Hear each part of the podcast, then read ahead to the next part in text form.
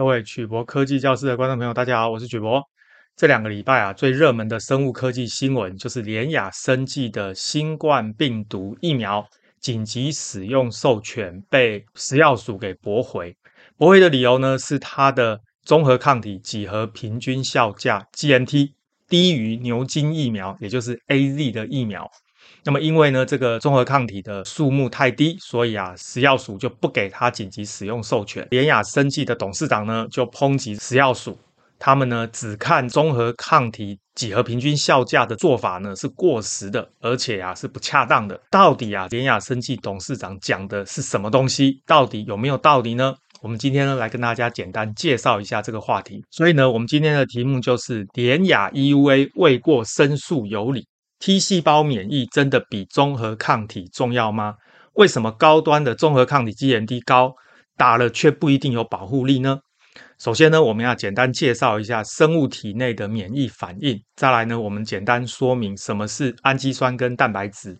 再来呢，我们来跟大家介绍新冠病毒如何感染宿主的细胞。第四个就是为什么综合抗体多不代表疫苗有效。第五个呢，就跟大家谈谈。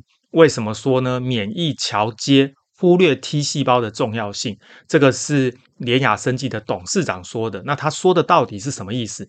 第六个，我们来谈谈联雅的紧急使用授权 EUA 没有过，他申诉是有没有道理的呢？首先呢，我们简单介绍一下人体的免疫系统，分成先天免疫系统跟后天免疫系统。先天免疫系统呢，像是一个警察系统；后天免疫系统就像是军事系统。保护我们的方式有两种，一种是细胞方式，就是用武器把病毒给杀死；第二种就是分子的方式，就是用毒气、化学药物质把这个病毒给杀死。先天免疫系统呢，它基本上就是当病毒入侵的时候，第一个接触的就是先天免疫系统。首先呢，接触病毒的叫巨噬细胞，这个称为 microphage；。再来就是天然杀手细胞，这个称为 n a t u r e killer。当这两个细胞呢把病毒吞噬之后呢，会把病毒的特征告诉后天免疫系统，也就是所谓的 T 细胞跟 B 细胞。大家特别注意，这个 T 细胞呢里面分三种，一种叫 TH，一种叫 TS，一种叫 TK。特别是这个 TK 细胞，这个 K 代表 killer，所以 TK 细胞本身也是一种。杀手细胞，它会把病毒杀死，而且更重要的是，它认得病毒的特征，所以它是可以专一性的把病毒杀死的细胞。接下来啊，T 细胞会把特征呢告诉 B 细胞，B 细胞呢就依照病毒的特征去产生抗体。这个称为 antibody，抗体有很多种，那其中一种呢就称为综合抗体，这个我们待会再来解释。这个过程呢就是整个先天免疫系统一直到启动后天免疫系统的过程，我们的身体里面呢就是利用这样的免疫系统来保护我们。这边提到的巨噬细胞、天然杀手细胞、T 细胞、B 细胞，其实呢就是我们国中健康教育课本里面谈到的白血球。换句话说，白血球有很多种。那么刚刚呢，你听到的这些都是白血球。接下来，我们简单介绍一下氨基酸跟蛋白质。氨基酸呢是单体。各位可以想象成一颗珠子叫单体，生物体里面呢大概有氨基酸二十种左右，我们就可以想象呢我们在体内大概有二十种不同形状的珠子，那么每一种珠子呢，也就是每一种分子呢，它有不同的化学结构。蛋白质呢就是所谓的聚合物，聚合物各位可以想象成是一串珠子，也就是用单体聚合成一串就叫聚合物。生物体里面呢。有二十种氨基酸，也就是呢，这二十种不同形状的珠子可以排列组合成不同种类的蛋白质。譬如说呢，这一个蛋白质它就是由一二三四五六有六颗珠子串起来形成的。第一颗珠子呢叫做甲硫氨酸，第二颗叫脯氨酸、楝氨酸、赖氨酸、庞氨酸跟酪氨酸，所以总共有六颗不同的氨基酸串起来就变成一串蛋白质。蛋白质呢串起来之后呢，就会因为化学键，也就是所谓氢键的作用呢，就会卷曲成一个特别的立体结构。这个呢，我们下一次的课程再来跟大家介绍。接下来呢，我们简单介绍一下新冠病毒的长相。那么新冠病毒呢是 RNA 病毒，所以它里面呢 RNA 的分子，那么外面呢有一个病毒的包膜，就是这个 envelope 包膜的表面呢有这个所谓的棘状蛋白质，粉红色这个就是由刚刚讲氨基酸是一颗珠子串起来之后呢，变成蛋白质，就是一串珠子。这一串蛋白质会因为氢键的关系呢，会扭曲出一个特别的结构，就是这个棘状蛋白质的结构。而这个棘状蛋白质呢，就是我们辨识病毒的特征，所以称为抗原，叫做 antigen。当刚刚那个病毒呢被巨噬细胞吞噬之后，巨噬细胞就会把病毒的特征，也就是棘状蛋白质的形状，告诉这个 T 细胞。T 细胞呢就会产生 THTS 跟 TK 细胞，不要忘记哦，TK 细胞它也是 killer，它也是杀手，它呢会认得病毒的特征，也就是棘状蛋白质，而且呢它会把病毒给直接杀死。同时啊，这个 T 细胞会把这个病毒的特征。棘状蛋白质告诉这个 B 细胞，那么这个 B 细胞呢，就依照棘状蛋白质的特征产生所谓的抗体。记得抗体也是一种蛋白质，而且呢，这个蛋白质的形状呢，刚好跟这个棘状蛋白质互补，所以呢，可以抓住这个棘状蛋白质。这边呢，各位看这个抗体就是 B 细胞产生的正前方抗体结合端呢，就是会去抓住棘状蛋白质。为什么？因为它们两个的形状互补，刚好呢，可以倒起来。结合起来就是抗体来结合病毒的特征，棘状蛋白质的方法。再来，我们简单看一下这个新冠病毒是怎么感染到我们的细胞。各位看这下面这个图，这个就是刚刚说的病毒的包膜，上面呢这个凸出来的就是棘状蛋白质，下面这个就是我们的细胞。那各位注意，我们的细胞的表面呢有一个特殊的蛋白质结构，这个称为 ACE2。ACE2 呢，它的全名叫做血管收缩素转化酶二哦。这个称为 ACE2，它是新冠病毒感染细胞的大门。所以呢，当这个棘状蛋白质跟 ACE2 结合的时候，这个病毒呢就会进入我们的细胞里面去感染、去伤害我们。所以他这边说，棘状蛋白质被这个活化之后，就能够有效地结合人类的。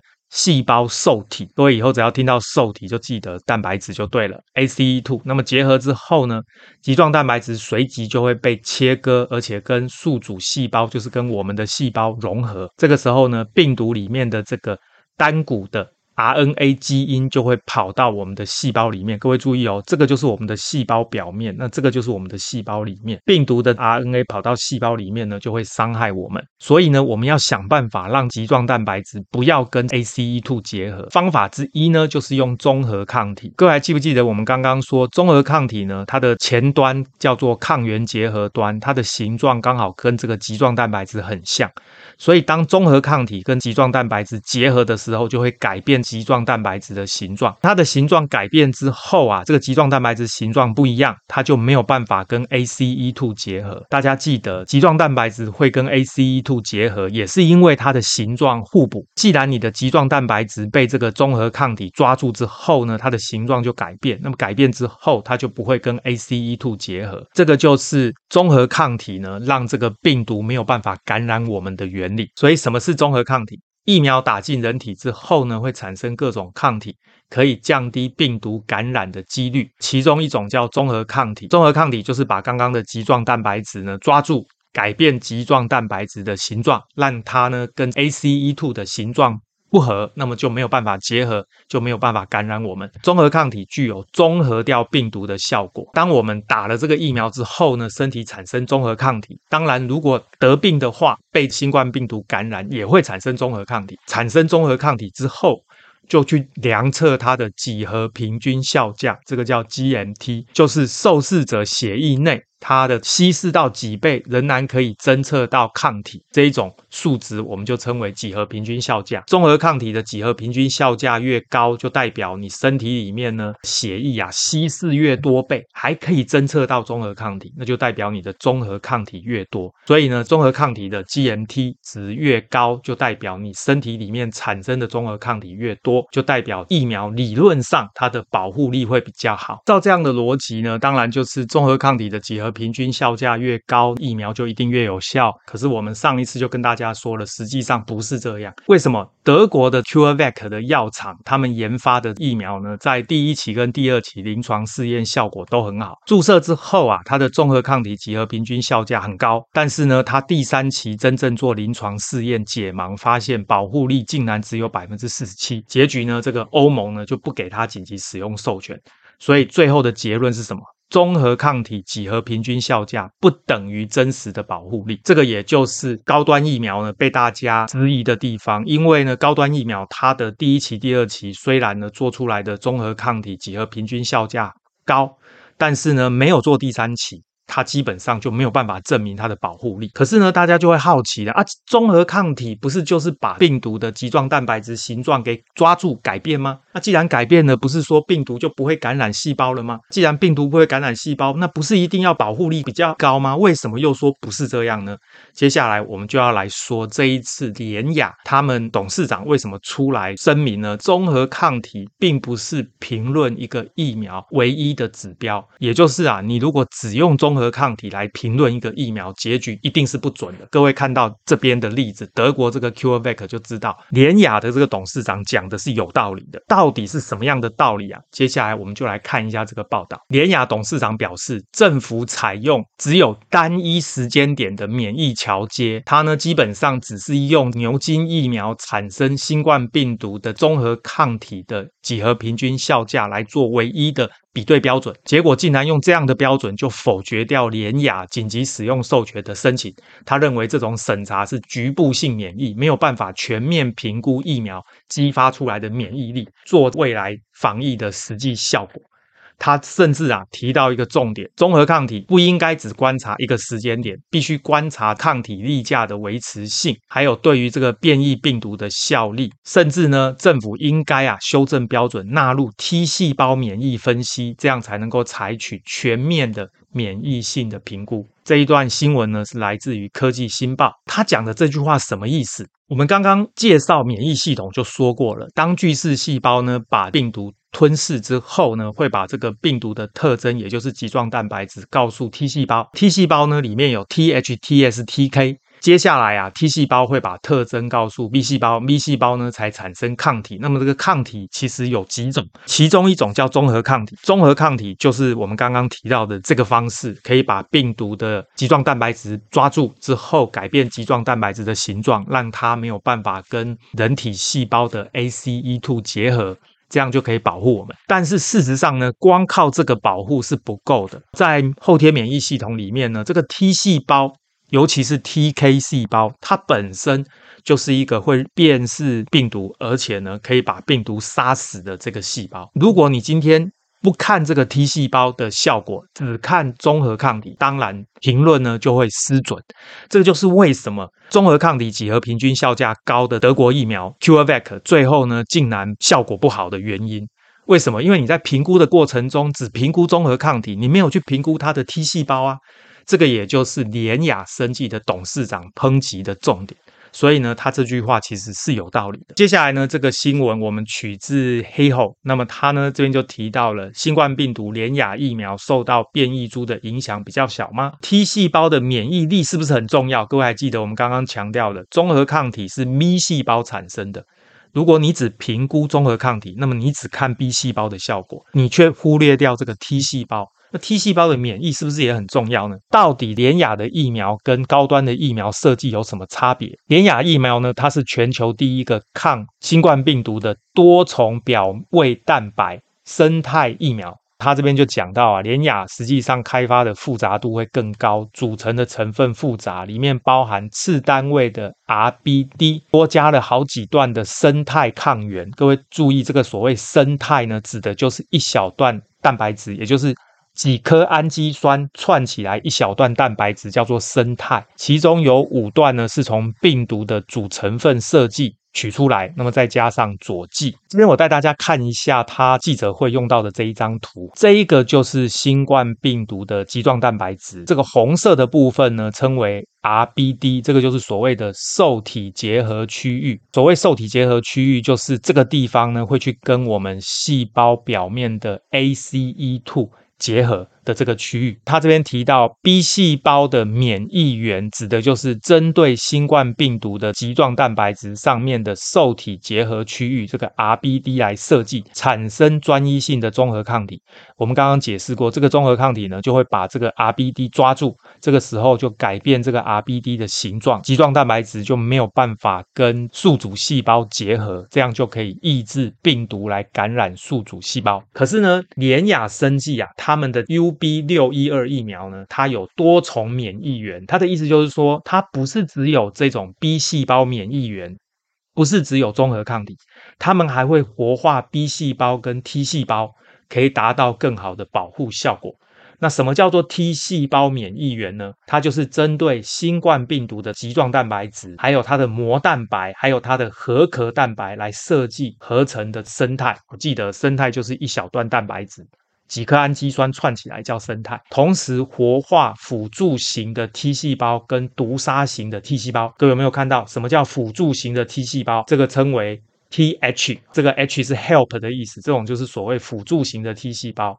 毒杀型的 T 细胞就是 TK，这个 K 呢叫做 killer。这种 T 细胞呢，它不但可以辨识病毒，它还可以把病毒直接杀掉。那么你如果能够活化这种 T 细胞的话，这个 T 细胞呢，就会在你的身体里面巡逻，把病毒给抓住、杀掉。所以啊，如果 T 细胞被活化了，它呢就能产生更广泛、持久的免疫保护力。刚才呢提到的 S 蛋白就是指棘状蛋白质，M 蛋白呢就是病毒表面的这一个蛋白，N 蛋白呢就是在病毒里面跟 RNA 一起的这个蛋白叫 N 蛋白。所以这三个蛋白质基本上都跟病毒有关。所以呢，它这里的意思就是呢，联亚生计的疫苗呢，它不只是活化这个 B 细胞产生综合抗体，它也活化了 T 细胞，特别是它的 T H 细胞跟 T K 细胞，基本上可以来增加杀死病毒的效果。所以呢，他这边说联雅疫苗设计的重点，把 B 细胞免疫跟 T 细胞免疫结合在一起。之前我也刚刚解释过了，这个你只靠综合抗体，那基本上只是靠 B 细胞免疫。综合抗体效价高，只是 B 细胞免疫效果好，但是呢，为什么最后疫苗效果会不好？就是因为你没有考虑到其他。所以我想，联雅生技的董事长讲的是有道理的，因为 B 细胞免疫就是人体防护的第二道防线，他应该讲第一道防线；T 细胞免疫则是第二道防线。他们呢，比喻啊，就说这个抗体就好像一个守门员的角色，针对受体结合区域来设计。那么你要踢足球的时候，要防止球被踢进门，守门员呢就要守住门口，不会到处乱跑。所以呢，它呢主要是精于守住受体结合区域。让受体结合区域呢被综合抗体抓住之后，形状改变，就不会跟人体的细胞受体 ACE2 结合，这样就不会感染人类的细胞。不过呢，光这样子当然不够，所以呢，他们呢又增加了第二道防线，就是所谓的 T 细胞。这个 T 细胞会主动巡逻，然后呢把这个病毒辨识出来，把它直接杀死。接下来呢，这个联亚到底还有没有翻身的机会？哈，坦白说呢。典雅认为呢，只用综合抗体几何平均效价，基本上不应该只观察一个时间点哦，你应该观察抗体的几何平均效价维持性哦，就是它可以维持多久，这个抗体搞不好过一阵就不见了，尤其是对抗目前流行病毒变异株的效力。所以呢，他这边提出三个关键，第一个就是变异病毒的保护力下降的有没有比较少。再来呢，综合抗体的浓度几何平均效价是不是有高于感染后恢复期血清中的综合抗体浓度？第三个就是要考虑这个 T 细胞免疫的效果。全世界不是只有欧洲、美国、东南亚哦，基本上呢都是 Delta 病毒的世界，抵抗变异株呢变成现在最棘手的问题。他说，联雅设计的时候刻意的取用受体结合区域的部分，这个部分呢。几乎呢，不同的变异株呢是没有影响，意思就是说，任何的变异株，这个受体结合区域都是一样的。所以呢，他认为联亚的疫苗是可以守住这个部分。这个 S 蛋白指的就是棘状蛋白质，它的其他区域都有可能发生变异，但是受体结合区呢不会变异。所以他认为他们这样设计的疫苗呢，几乎从原始的这个病毒一直到最后的这种变种种病毒呢，都可以防守得非常好。另外，他这个报道有提到，联雅把血清送到加州做检测，从数据里面看出来，联雅的疫苗保护力呢，对这个 Delta 病毒株它的下降，也就是因为变种病毒会让这个疫苗的效果降低，大概下降一点四倍。但是呢，比起 Moderna BNT 的疫苗下降六到九倍来比的话，联雅的疫苗呢，对病毒株呢的保护效果反而是比较好的。他们呢是用猴子做实验啊，就发现呢，打到第三针之后啊，就可以产生十倍以上的综合抗体效价，所以呢会有很好的保护力。最后呢，他强调联雅生技的疫苗呢是用短生态哦，就是一小段这个蛋白质针对 T 细胞来起到免疫的作用，这个是预防重症的关键。不过因为联雅没有拿到。紧急使用授权是事实，所以呢，现在在争辩，其实效果也不大。比较好的做法还是赶快去做三期实验。只要呢，你的三期实验证明是有效的，那么基本上呢，要拿到紧急使用授权就合情合理了。所以啊，这个失效后还是要拿到第三期实验的结果。就可以回来申请正式的药证，这个呢确实是一个好的解决方法。最后呢，我们做一个简单的结论：之前呢，高端疫苗呢是使用综合抗体的几何平均效价来做一个参考，几何平均效价高，我们就认为它的保护力高。这样的说法呢，确实是有问题。这个就是我们说德国的 CureVac 疫苗，虽然呢它的第二期试验呢，综合抗体的几何平均效价高，但是实际上最后呢。第三期实验测试结果竟然它的疫苗保护效力低的原因，我们刚刚解释过，免疫系统保护我们，除了综合抗体会保护我们，其他的免疫系统也会。那么其中一个就是这个 T 细胞，你不考虑 T 细胞去做评估呢，肯定它就不会准。这个就是这一次联雅生技呢，他们提出的质疑的地方。那么这个质疑是有道理的。总而言之啊，第二期实验呢，用一些数据就来发给紧急使用授权，这个确实是有值得探讨的地方。联雅生技呢，虽然这一次的紧急使用授权没有拿到，不过呢，如果他去做这个三期的临床实验，找真正的人来测试整个生活的病毒的场域，如果测试的结果呢，它的数字是好的，也就代表呢，光看综合抗体的几何平均效价是不对的哦。这个我想是一个非常好的实验。总之呢，他把这个实验做完，当然未来还是有机会拿到紧急使用授权或者是药证哦。这个我们就拭目以待，看看呢他的第三期临床实验做出来的结果如何。好，我们今天的节目到这边，各位关于临床实验里面的综合抗体几何平均效价或者是 T 细胞怎么保护我们，有任何问题呢？欢迎大家发表在影片的下方，我们再来讨论。谢谢大家，晚安，拜拜。